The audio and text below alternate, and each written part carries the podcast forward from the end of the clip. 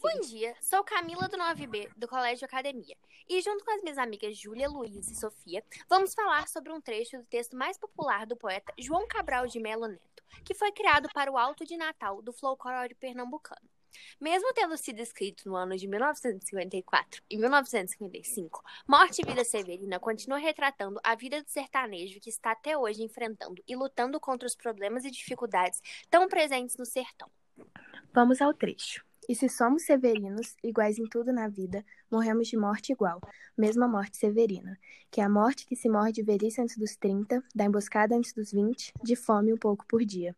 Interpretando esse trecho, vemos que todos os sertanejos, sendo severinos ou não, sofrem com as mesmas mazelas encontradas no sertão: fome, miséria, seca, falta de trabalho e, principalmente, falta de esperança. Severinos são todos os sertanejos que acordam todos os dias no sertão sem saber se terão que comer, o que beber e o mais importante, até quando irão sobreviver. Severinos são todos retirantes que saem do sertão em busca de uma vida melhor e que fogem da certeza da morte caso ali permaneçam. Podemos também encontrar severinos mais perto da nossa realidade. No Brasil, a morte antes dos 30 já tem cor, gênero e lugar definidos.